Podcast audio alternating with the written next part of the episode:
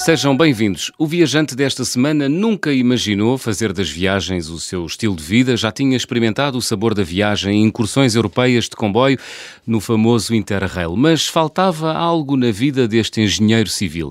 Depois de vários anos a trabalhar, decidiu fazer uma grande viagem que durou 16 meses pela Ásia, os melhores da sua vida.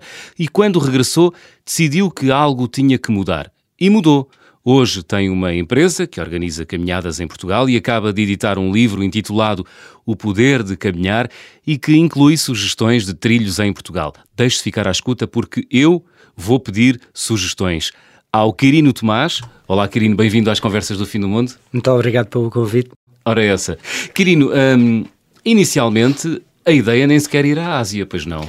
Não, a, a ideia inicial era no fundo fazer apenas uma uma grande viagem, uma odisseia, por assim dizer. Uhum. Eu inicialmente até pensei mais na, na zona da América do Sul ou América Central, um, só que depois houve ali um fator ou outro que me colocou a pensar e o, o, principal foi a cidade de Istambul, que no fundo acabava por ser o meu extremo oriente. Uhum. E então depois comecei a pensar, ok, cheguei a Istambul, era porreiro tentar ligar por terra até ao outro lado e pronto, de certa forma acabei por traçar Pequim. Um, a ideia era, parecia genial, uh, assim que eu expliquei o que é que supostamente ia fazer à minha mãe, ela literalmente entrou em pânico quando, quando percebeu que, que, que supostamente ia uh, passar ali por alguns países ali perto da zona do Afeganistão, uhum. que na altura ainda estavam bastante instável, uh, e então nós acordámos fazer o seguinte, ok? Eu vou voar para Pequim, e vou regressar uh, a Istambul. Uh, tudo isto é muito engraçado no papel, mas a verdade é que não foi nada disso que aconteceu. Então? Acabei por ficar uh, eh, 16 meses apenas na zona do, da China e Sudoeste Asiático e, e nem sequer passei para, para o lado de cá, por assim dizer. Porquê? Porque. A, a viagem acabou por se ir construindo a ela própria, uh, que para mim acabou depois por fazer todo o sentido, porque uma vez que eu ia sem tempo pré-definido, um, eu acho que é um bocadinho essa a própria liberdade que a viagem nos deve dar quando não temos timings, uh, é ela se ir construindo a ela própria. Uh, vou dar um exemplo que foi, que foi, se calhar, das melhores experiências que eu acabei por ter e que não estava inicialmente prevista, foi eu acabei por ir parar ao Bornel, à ilha do Bornel. E porquê? Porque na, na, China conheci um escocês que me fez uma descrição mirabolante de uma subida à montanha mais alta e, e eu pensei, epá, eu quero fazer isto. E foste fazer? E fui fazer. E então conta-nos. Uh... Ok, ok.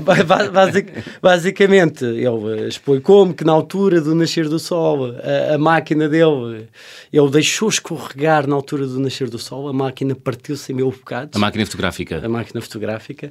Uh, pronto, eu achei a história variante e pensei, epá, eu vou subir aquela montanha e vou ver se não me acontece o mesmo. Uh, depois, no Laos, acabei por conhecer outro casal, que também me relatou mais ou menos o mesmo o, a história da subida deles à montanha e então naquela altura foi mesmo ok.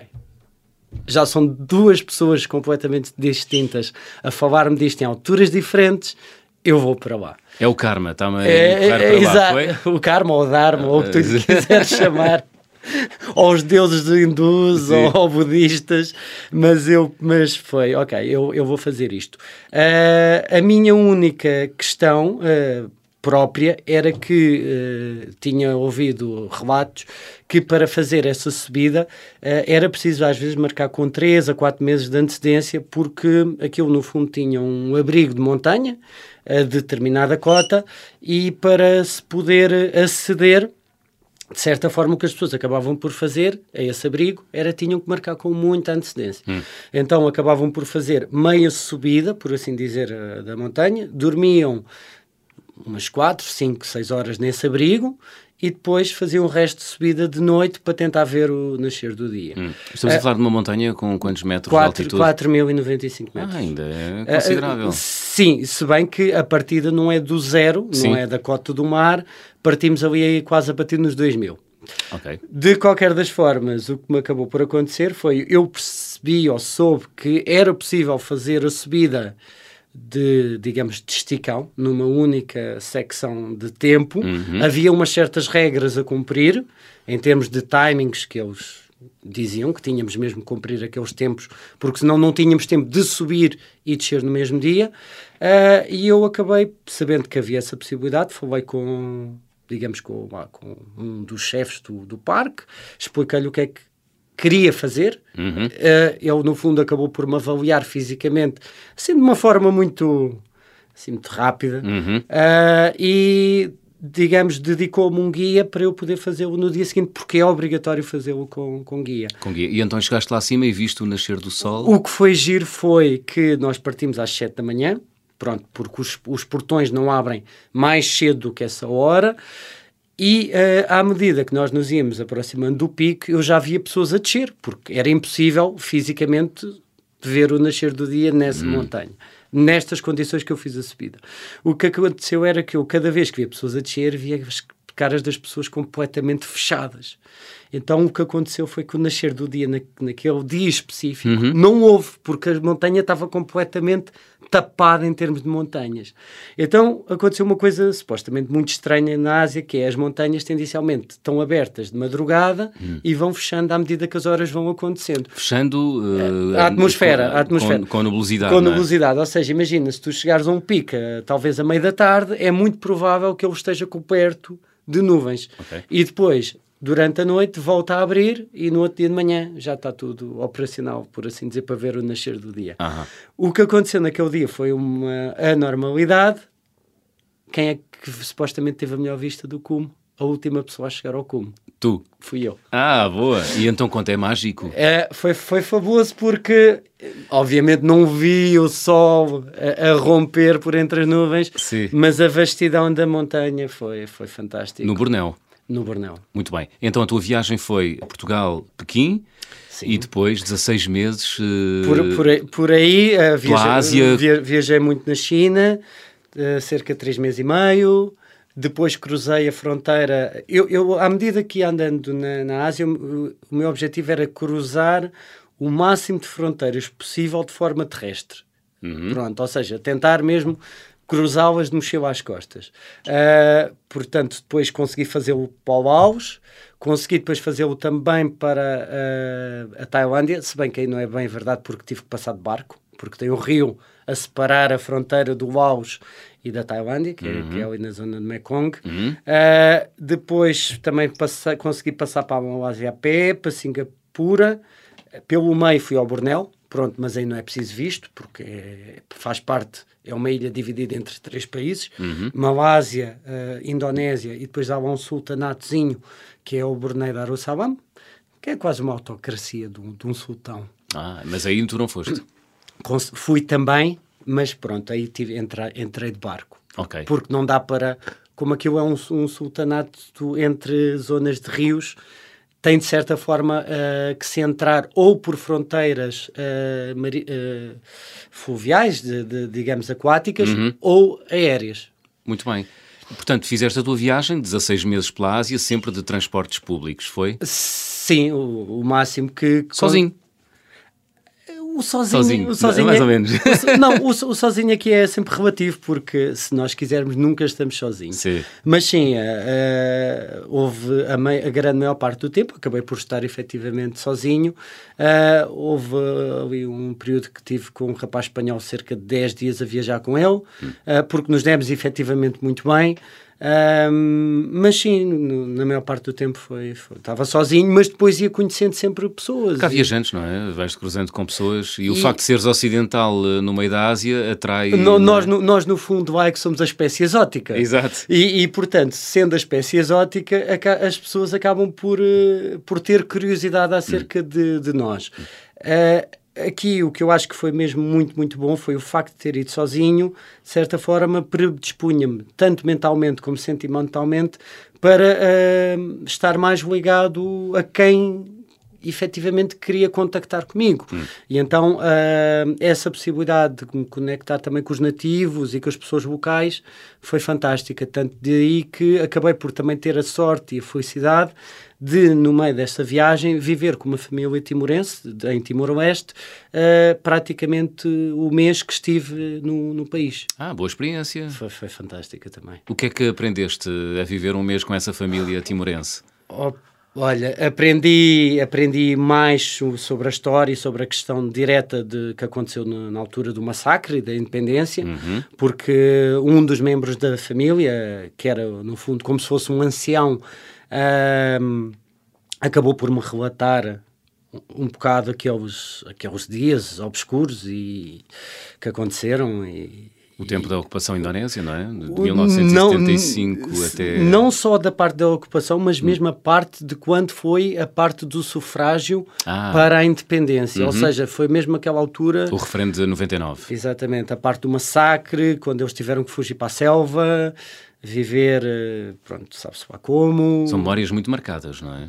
Muito marcadas. Uh... Mas o que, é, o que é extraordinário, não, não sei se sentiste isso, mas uh, viajantes com quem tenho falado sobre Timor, é que não há muito rancor em relação aos indonésios. Não há, e eu, uma coisa que para mim foi muito uh, estranha, pronto, para mim, que só, só ouvimos falar das coisas à distância de 11 mil quilómetros, foi depois eu acabei por cruzar duas vezes a fronteira. Ou seja, eu passei de Timor-Oeste para Timor-Leste, uhum. para um enclave, que é o Ecusi. Uhum. Depois fiz a ligação para Timor-Leste de barco. Uh, e quando regressei à Indonésia, também foi uh, via terrestre. E quando eu voltei a Timor-Oeste, ou seja, quando passei... Ao Timor indonésio? Ao Timor, ao, ao Timor indonésio, uhum. por assim dizer, foi super estranho eu estar a olhar para a cara das pessoas que viviam ali naquela fronteira e eu pensar será que vocês estiveram em 99 ah. a fazer coisas do outro lado? Pois. Será que sim? Será que não? Mas é. Foste bem recebido? Sempre bem recebido. Sabendo. Eles sabiam que tu eras português? Sim, sim, sim. sim. Uh, aliás, quando eu regressei. Quando eu regressei à parte. ao Timor indonésio, Uh, até houve uma coisa engraçada, porque o rapaz que estava na altura de, de literalmente carimbar o, os vistos, até estava a estranhar uh, a, a, questão de, de como é que eu estava a atravessar e depois até teve que fazer uma chamada ao chefe e tudo mais por, para comprovar que efetivamente eu não tinha que, que, fazer nada de mais. Estava ali, o visto estava impresso, era só carimbar. E, ah, estava a, a, questionar o teu interesse, era isso? É, talvez, mas, hum. mas pronto. A partir do momento que temos um, um o visto é, no passaporte, passado por a embaixada indonésia, essas questões quer dizer, mais à esquerda ou mais à direita. É difícil explicar porque é que não, não, se pode passar, é isso Exato. que eu quero dizer. Muito bem. Olha, uh, que idade é que tinhas uh, quando fizeste esta viagem de 16 uh, meses, Quirino? Foi na altura que tinha entre os 27 e os 28 uhum. anos. Foi em 2000 e... 2013, 2014. 14. Tu uh, dizes habitualmente que foram os, os melhores anos, ou o melhor ano da tua vida, os melhores 16 meses da certo. tua vida. Porquê? Uh, olha, a forma mais fácil de explicar era, primeiro tudo, era um objetivo que, que estava entranhado em mim há muito tempo. Uhum. Um, e no fundo foi o culminar desse objetivo, um, no sentido que eu, quando acabei a faculdade, o meu objetivo logo era ir fazer uma grande viagem. Só que não tinha fundo de maneio, por pois. assim dizer. Uh, a minha mãe, sabiamente na altura, pôs-me os pés no chão e disse: Ok, meu menino, acabaste a faculdade, não tens fundos, mas tens um canuto. Faz-te a vida. Faz-te a vida. não, não, completamente, completamente de acordo. Claro que naquele momento inicial Sim. é do género, hum, não é bem o que eu queria, mas uh, pronto. É perceber que às vezes para conseguir perseguir certos sonhos temos que. Hum, não é sacrificar, mas temos que ser resilientes na procura dos mesmos. Muito bem. E neste caso, a minha resiliência foi: ok, vou trabalhar, vou tentar angariar o máximo de dinheiro possível. Ok, à medida que for vivendo, uhum. porque também eu quero continuar a viver, mesmo sendo poupado, quer dizer, seria muito difícil fazê-lo durante três anos também. Só, só trabalhar com uma formiguinha, uhum. uh, porque a vida tem que ser aproveitada também enquanto efetivamente cá estamos. Uh, mas foi o objetivo principal era poupar ao máximo para a viagem e, e, e, pronto. E, e, ter, por isso nessa altura eu acho que foi um sabor muito doce, o sabor do objetivo de da conquista. Da conquista, tens os fundos, tens a tua liberdade. Uh, podes fazer quase o que te apetecer. Se e, fiz, e fizeste, uh, viveste plenamente uh, esses 16 meses em liberdade, Quirino? Eu acho que sim, eu acho que sim. sim. Acho que... Sem amarras? Sim. Acho Ias que... onde querias, fazias o que querias? Sim, acho que... Pela Ásia fora? Acho que sim. Acho que foi...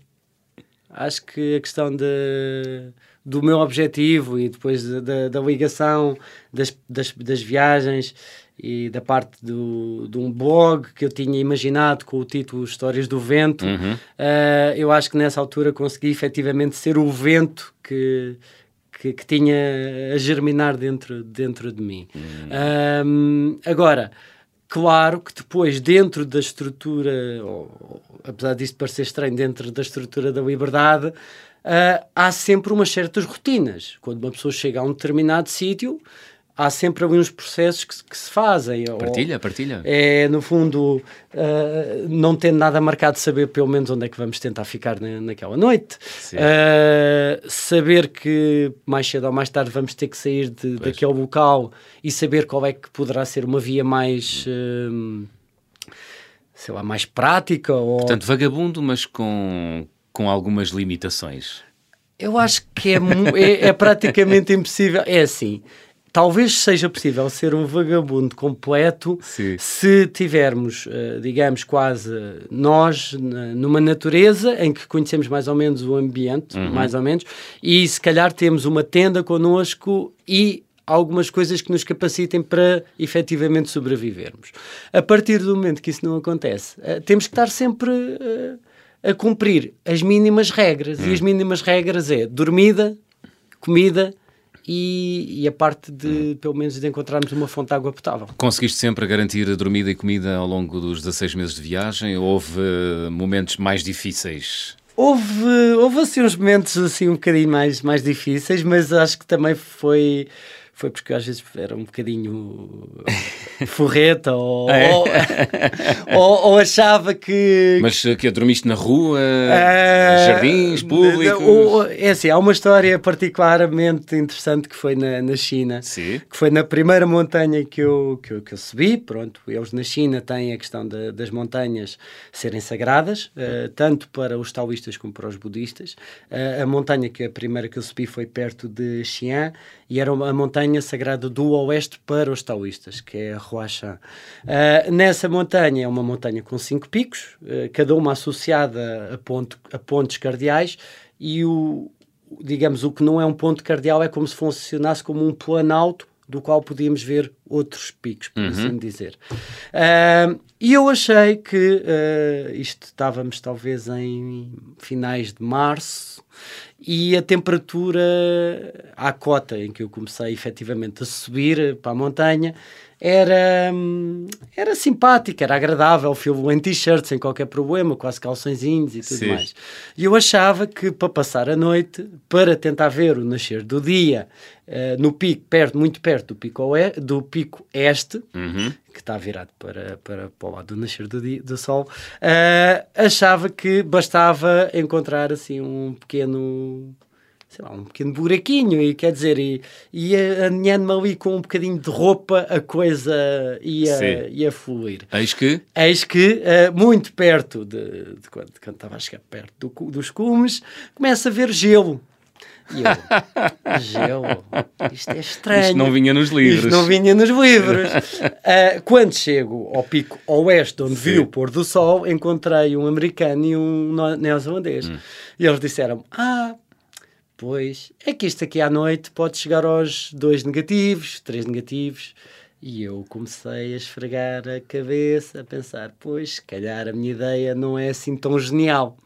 E então, uh, nesse processo mental de onde é que eu vou efetivamente tentar arranjar um abrigo, porque eu quero deitar-me mas quero garantir que amanhã de manhã acordo uhum. e que não morri congelado aqui algures.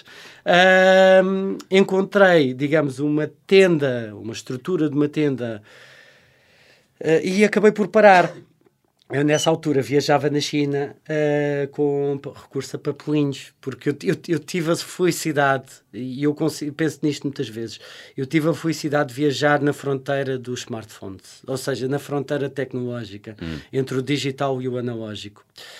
E eu acho que o facto de eu ter viajado sem acesso a, ao smartphone, que na altura eram muito raros, uhum. era, só existia praticamente os da, da Apple, uh, ou seja, eram quase um produto de portanto, portanto, viajavas sem um recurso tecnológico na palma da mão. Exatamente. E o que eu quero dizer é que tê-lo feito ainda de forma analógica, eh, eu acho que me proporcionou experiências que hoje em dia Sim. seriam praticamente impossíveis. Eh, e Portanto, este... viajavas com papelinhos com, com frases feitas, era isso? Exatamente, em caracteres chineses, que muitas vezes eram escritas por pessoas Sim. que eu ia conhecendo no caminho. Uh -huh. Ou seja, à medida que eu ia, por exemplo, na China, uh, a minha biblioteca ia aumentando em termos de glossário. Eu também aprendi palavras, Sim. só que as palavras que eu aprendi eram principalmente números e coisas desse género para poder regatear. Exato. E por causa dos sons. Mas voltando à parte da tenda, muito brevemente. Então, Como é que descalçaste essa bota? A bota foi muito, muito simples na, na, na, na bondade das pessoas. Foi,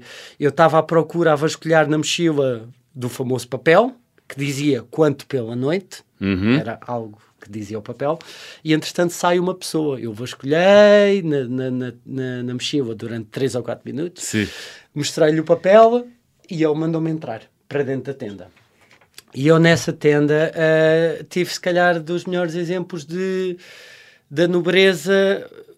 Eu, eu, escrevi sobre isso e o título que dei a esse, esse texto é A Nobreza das Pobres Gentes, hum. mas no sentido da humildade. E é, foi sentir que não é preciso as pessoas terem muito em termos económicos para poderem ser uh, generosas em termos uh, sentimentais de uma forma que nós às vezes não conseguimos compreender. Hum. No fundo, é abrir o espaço ao outro ser humano que por algum motivo está em dificuldade uhum. uh, e permitir-lhe descalçar a determinada bota, como tu bem disseste. Desenvicilhar-se dessa situação e acabaste por dormir então com essas pessoas nessa Exatamente. Eu não passaste frio? Não passei frio, foi Muito fantástico. e a única coisa, eu depois tentei efetivamente pagar-lhes. Sim. A única coisa que consegui que aceitassem foi, um, foi umas luvas que eu tinha comigo e que a pessoa mais velha do grupo ficou. Muito bem, queridos, estamos a chegar ao final da primeira parte, vamos abrir o álbum de viagem.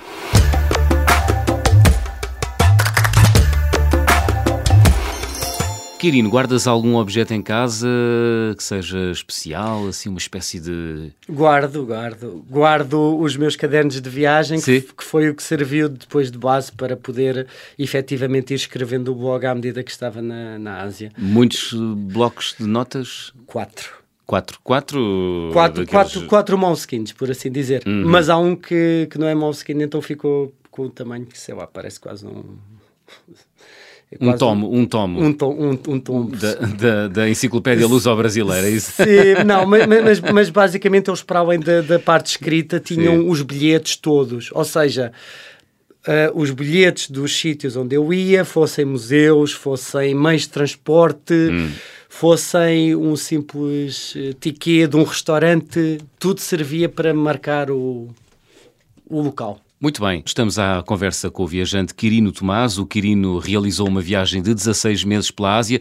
Quirino, eh, qual foi a coisa mais extraordinária ou mais eh, que viste e que viveste, eh, que experimentaste nesses 16 meses em que andaste a deambular pelo continente asiático? Se tivesses que eleger uma coisa, vá lá. Posso escolher debaixo d'água e fora d'água? Podes escolher debaixo d'água e fora d'água. Então okay. Então vá, fora d'água. Ok, fora, fora d'água. Uh talvez a, o, a questão da, da montanha de Kinabalu no, no Borneo, que foi, Um, foi um desafio físico, mental e, e, depois toda a recompensa daí associada. Hum. Foi uh, a tal história que contaste na primeira parte, conseguiste subir lá acima aos 4 mil e, e picos metros exatamente. de altitude e ver nascer o dia. Debaixo d'água? Debaixo d'água, talvez os mergulhos na zona do Parque Nacional de Komodo, ali ao largo da Ilha das Flores, que são coisas fantásticas. Na Indonésia? Na Indonésia, saídas quase da National Geographic. O que é que viste? Uh, para mim, uh, em termos de vida animal, uh, foi as mantas. As mantas que são bichos, animais com uma envergadura extraordinária, cerca de 3, 4 metros de, de asa, por assim dizer. -huh. E também uma, uma Mas conseguiste nadar perto delas?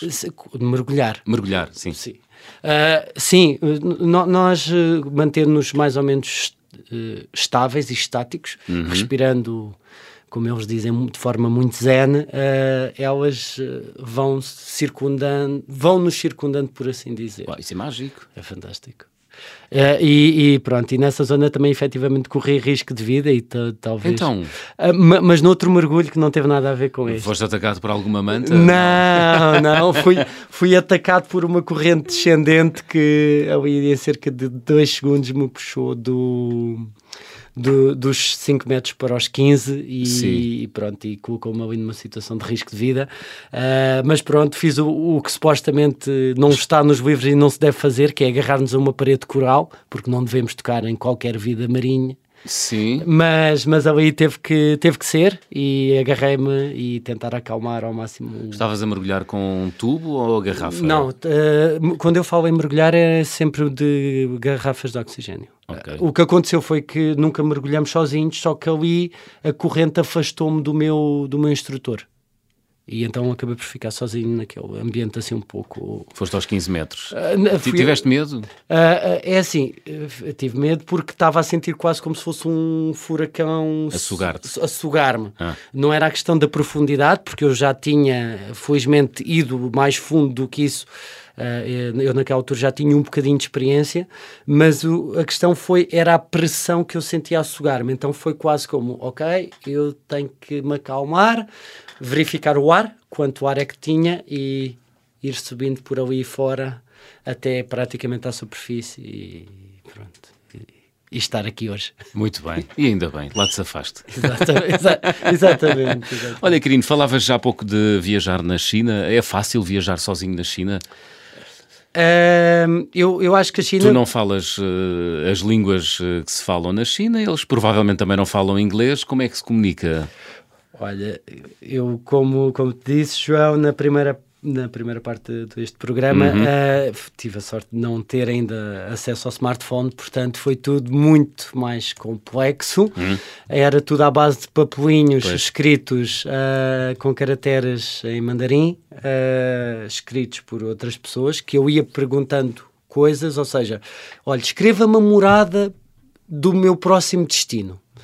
E então a pessoa escrevia uma morada e eu, quando chegava à cidade seguinte, mostrava, digamos, o papunho a alguém ou uma pessoa de um autocarro ou qualquer coisa e a pessoa, de certa forma, punha-me na linha certa. Hum. Depois de largar o monstrinho, as coisas iam-se facilitando porque já não tinha ali um peso tipo como se fosse um, cara, um grande caracol às costas. E, e, depois era uma questão de ter mapas. Uh, eu sempre gostei muito de mapas uh, mapas físicos e então tinha mapas de, da cidade e andava com eles de um lado para o outro. E... A apontar para o mapa com o dedo, não é? Ou, ou, ou, com a bússola, pelo menos a tentar perceber os pontos geográficos e andar de um lado para o outro. E depois, à medida que uns pontos turísticos vão aparecer no mapa, nós, ah, ok, eu, se eu estou aqui, pronto, era ir tentando organizar. Né? Às apalpadelas, não é? Um bocadinho. Muito bem.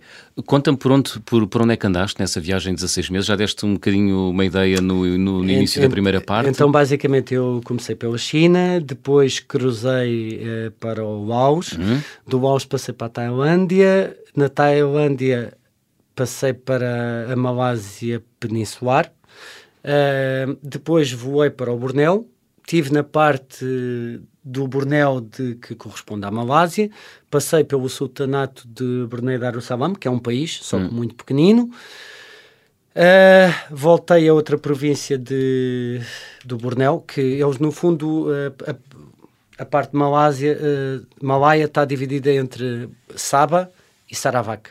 Pronto, estive em, primeiro em Sabah, Brunei Darussalam, Sarawak, voltei a voar para a península da Malásia, Fiz aí mais um, umas, umas viagens e depois passei para Singapura, que é o que eu costumo chamar o, a cidade-país. Pois. Uh, mas também muito um grande contraste, então. Sim, mas, mas, mas é passar é... das zonas rurais eh, desses países e dessas mas... regiões para Singapura. Sim, mas eu acho que também estando dois, três dias em Singapura também é bom para fazer um pouco uh, aquela quebra, por assim Sim. dizer. Foste receber um banho de civilização, foi? E de, e de, de arranha-céus, de limpeza Sim. e de organização. Uh, depois uh, fui para a Indonésia. Sim.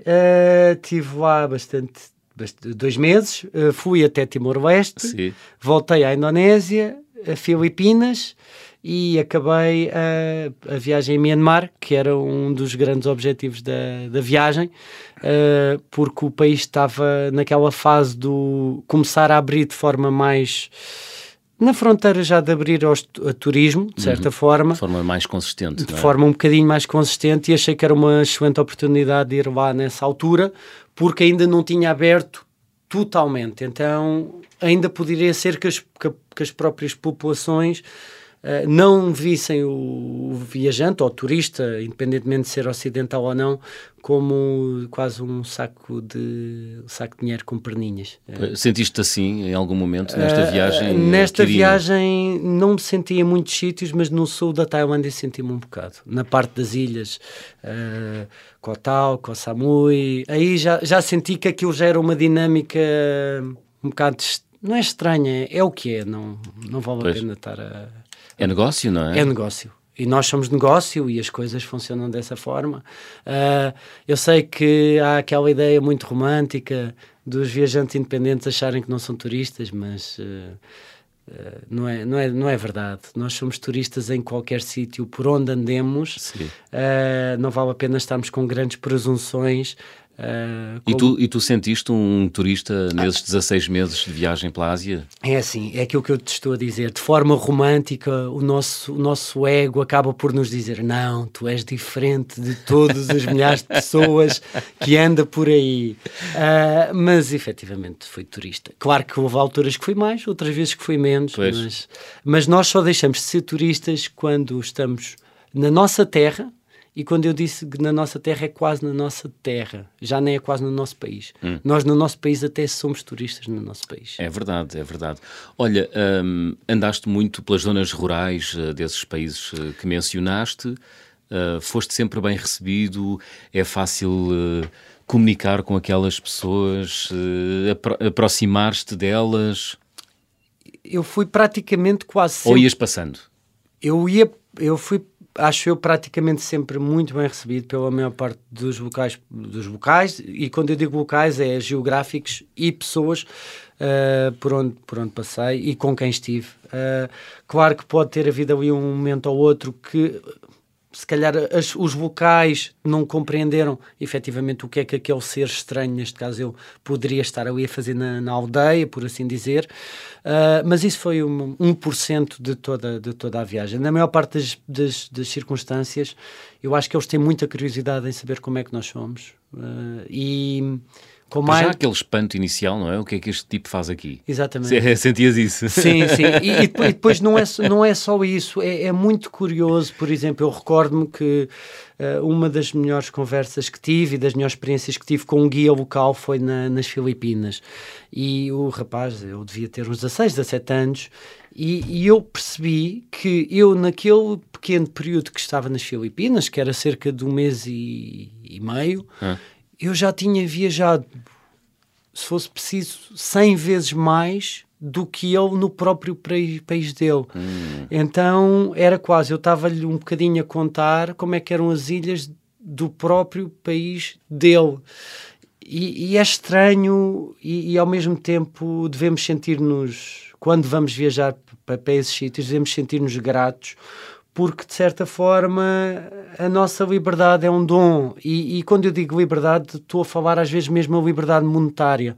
Porque não era o facto de o governo das Filipinas impedir que aquele rapaz saísse da zona onde efetivamente estava a viver ou a trabalhar ou a hum. subsistir. Hum. não, era, era a escravatura monetária que o impedia de se deslocar daquela zona geográfica isso às vezes acho que nos deve uh, pôr a pensar no bom sentido hum. para, hum. para sermos gratos pelo que temos na nossa vida e, e, quando viajamos acho que eu acho que viajar nos deve efetivamente fazer isso, tornar-nos mesmo muito intolerantes contra contra as diferenças, por assim dizer. Ou seja, é quase um... Mas o mundo também não pode ser todo igual, não é? Não, não, mas é um bocado isto ao contrário. É isso que eu hum. quero dizer. É intolerantes contra a intolerância. Ok. Ou seja, é, é, é o oposto. Muito bem. Olha, há várias Ásias ou há uma Ásia? Eu acho que há múltiplas Ásias e a muitas velocidades. Uh, a própria. Cada país tem em si diferentes velocidades. Eu senti muito isso na China, por exemplo. Uh, a China rural não é a China das grandes metrópoles, nem, nem pouco mais ou menos. Uh, a China, digamos, litoral, e quando eu digo litoral, é a, é a China oriental, porque hoje a costa é, é, é o Oriente ao contrário de Portugal, que é o Oeste, uhum. uh, é completamente diferente de estarmos a. Eu já nem digo na zona desértica da China, já nem é preciso ir tão longe, mas basta se calhar andarmos para uma zona um bocadinho interior para, para as coisas serem totalmente diferentes. Não quer dizer que cada província não tenha em si um, um grande microcosmos ou que uma província não tenha uma capital que tenha 5 milhões de habitantes. Sim. Não é isso. Mas, mas quando saímos dessa grande capital de província e vamos para as zonas rurais. Uh, Há uma diferença muito grande. Muito grande. E pronto, e depois dentro dos países também acaba por acontecer. Muito bem. Esta viagem acontece na tua vida numa altura de transição. Uh, quando regressaste, deduzo eu que chegou a Portugal outro Quirino, ou não? Uh, Outra pessoa. Sim, sim. Eu, eu acho que as viagens têm este poder de nos transformar, não é? E, e então, quando estamos tanto tempo fora de casa. Eu, eu, eu acho que se nós uh, nos permitirmos, qualquer experiência que aconteça nas nossas vidas tem a possibilidade de nos transformar. Agora, claro que uma viagem feita nestes moldes e sendo 16 meses e 16 meses em que eu efetivamente estive sozinho, ou, ou sozinho na medida de ter que conviver comigo, comigo próprio, uhum. uh, deu-me tempo e espaço para, para me conhecer melhor a mim mesmo e, obviamente, foi muito transformador nesse aspecto. O que é que descobriste sobre ti lá na Ásia, Quirino Tomás? Descobri que, que, por exemplo, não queria regressar em termos profissionais à engenharia civil. Sim. Senti que me sentia como um peixinho dentro d'água a, a viajar, literalmente.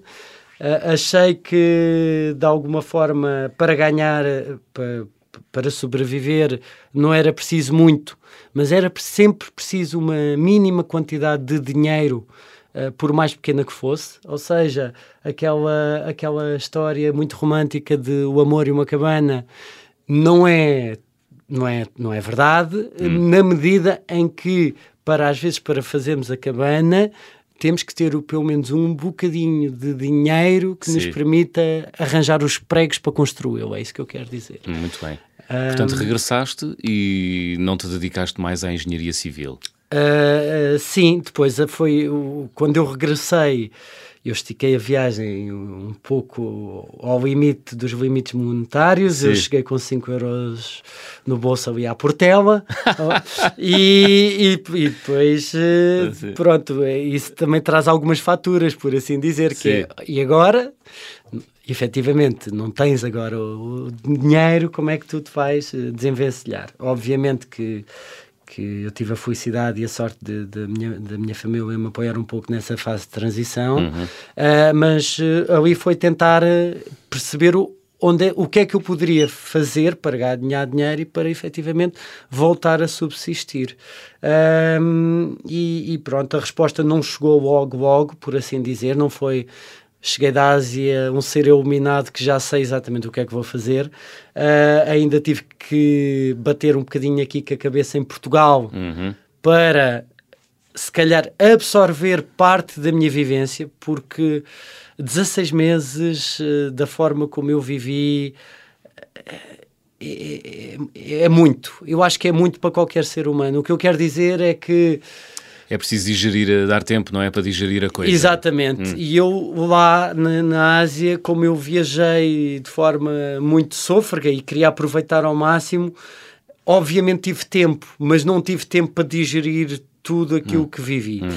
E em Portugal é que tive, se calhar, esse tempo que tinha que ter para digerir um pouco e depois então, ok, vamos tentar arranjar soluções e que depois me levaram à parte de, do mundo das caminhadas. Sim. Uh... E à criação da tua própria empresa de organização de caminhadas em Portugal. Olha, como eu dizia na, na introdução, vou ter que te pedir sugestões. Uh porque os nossos ouvintes também assim o exigem, uh, caminhar em Portugal. Dá-me aí três percursos que os nossos ouvintes têm que fazer. Os ouvintes e eu, porque eu também gosto de andar a pé. Vamos oh, lá. Oh, oh, oh ok, então, então é assim, eu vou fazer sugestões que estão marcadas no, no terreno, que é para garantir que ver -se... Segurança, vamos lá. Segurança, que é para ver se ninguém se perde. Uh, a minha primeira sugestão é uh, na Serra da Estrela, hum. no Bosque de São Lourenço das Faias, que eu espero que esteja em boas condições. Acho, acho, que estará, pelas imagens que vi. As Faias, sim, à volta, mais ou menos. Sim, mas acho que a minha sugestão é porque temos que permitir que as pessoas da, da Serra da Estrela eh, voltem a reconstruir as suas casas uhum. e os uhum. seus lares. E se nós pudermos visitá-los, eu acho que estaremos a contribuir para o, o sucesso de, de novo da, da, região e da própria natureza. Muito bem. Rota das Faias em Manteigas. Segunda sugestão. Vá lá, rápido, Quirino. Uh, segunda sugestão. vou, vou dedicar uh, um trilho, qualquer trilho marcado no Jerez. É o, no, é o, nosso único parque nacional uhum. e também merece com certeza a nossa, a, nossa, a nossa atenção. Muito bem. E é outro que eu também posso sugerir de forma muito rápida uh, para mudar completamente de, de latitude: sete valves suspensos na zona de, de Algarve, que é uma, um trilho junto ao mar ah. uh, e que passa ali pelo topo da Ribas e vamos sempre a ver o oceano. Portanto, dois de montanha e um de costa, porque o nosso país é extraordinariamente rico. Muito bem, Quirino. Olha, estamos a chegar ao fim do programa. Vamos fazer check-out? Vamos fazer check-out. Vamos embora. Vou pedir-te para completares as habituais frases. Na minha mala vai sempre. Uh, cadernos de viagem escreves muito, não é? Já percebemos. E tens os caderninhos todos guardados lá em casa. A viagem com mais peripécias, qual foi? É a viagem à Ásia, naturalmente. Os 16 meses. O carimbo de passaporte mais difícil de obter, qual foi, Quirino? Foi uh, o visto da Indonésia, tentar obtê-lo na, na, Embaixada de Timor-Leste. Uh, em termos burocráticos, um, pesadelo. Hum, Levantaram-te muitos problemas. Uh, tive que ir lá mais do que uma vez e circunstâncias quase surreais. Surreais, muito bem. Olha, a recordação de viagem mais cara. Uh, um, um Wayang, que é no fundo um, fan, um fantoche de Wayang Kulit, que é um, um fantoche javanês. Uh, que, ah, eu, que, eu, que eu comprei em Jakarta. Bonitos, podem ver-se no Museu das, da Marioneta, uh, ali na Madragoa, em Lisboa, não é? Exatamente. E, e, e, pronto, e para além de ter sido, não foi extraordinariamente caro, mas, mas foi efetivamente a recordação mais cara. Sim. E depois também tive que a transportar com mil cuidados até Portugal. pois imagino, porque aquilo é feito de material sensível, uh, é? De pele e pintado à mão, e ela teve que se manter durante talvez 5, 6 meses muito direitinho nas costas da minha mochila, era quase um, uma preciosidade. Ah, valente. Olha, a refeição mais estranha? Uh, balute nas Filipinas, que é no fundo aqueles ovos uh, meio fecundados de, ah, das com, galinhas. Com, com, o pintainho lá dentro. Exatamente. Já aqui referido por alguns viajantes. Olha, e para fechar, gostavas de viajar com quem? Hermanesse. Ah, boa, muito bem. Muito bem. E irias trocar longas eh, discussões é... sobre Siddhartha e etc. Eventualmente. esperaria que, que o Herman S. me pudesse iluminar um pouco mais, mas é um dos meus escritores favoritos. Fantástico. Olha, Quirino, que música trouxeste para fechar a conversa do fim do mundo esta semana? Enjoy the Silence. De? Dos Depeche Mode porque também todos precisamos de um pouco de silêncio para recentrarmos as nossas vidas. Muito bem. Querido Tomás, obrigado por teres vindo às conversas do Fim do Mundo. Muito obrigado, João, pelo convite. Muito bem. Enjoy the Silence dos da Pesh Mode a fechar a conversa do Fim do Mundo esta semana. Regressamos neste horário de hoje a oito dias. Até lá. Já sabem, sejam bons e boas viagens.